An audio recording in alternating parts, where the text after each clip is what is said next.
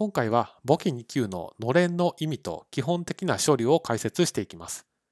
ですので、当動画をご覧いただくと、のれんの意味と基本的な処理、仕分けが理解できるようになります。まず、のれんの意味ですけども、合併をするときなどに発生する項目のことをのれんというふうに言います。で、先日の動画で、えプラスの財産が資産で、マイナスの財産が負債ですと。その資産と負債を吸収する側の会社に出資をすると。まあ、こんな考え方を解説差し上げました。その差額に対して価値を見出して会社は株式を元の会社の株主に配るわけです。資産引く負債の金額と実際に株式を配った資本金、資本準備金の金額に差額が出ることがあると。その差額について正ののれんとか負ののれんとかこんな勘定科目を使って表現をすることになります。この例の場合、資産引く負債が100と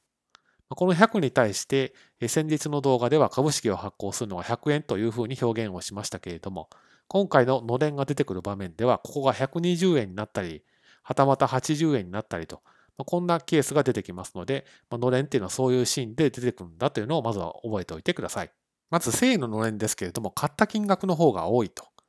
つまり、この資産引く負債の金額よりも株式を発行した金額の方が大きい場合を言います。この差額の20円について、正ののれんといって、それについて20年以内の定額法で償却をしていくことになります。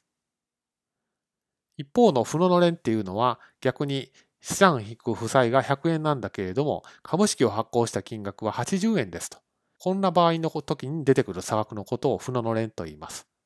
そしてその負ののれんの20円については特別利益として処理をすることになります。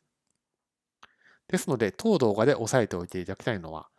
賞味財産、資産引く負債を超える金額の株式を発行した場合に発生するのが正ののれん。逆の場合が負ののれんということになりますので、ここをしっかりと押さえておいてください。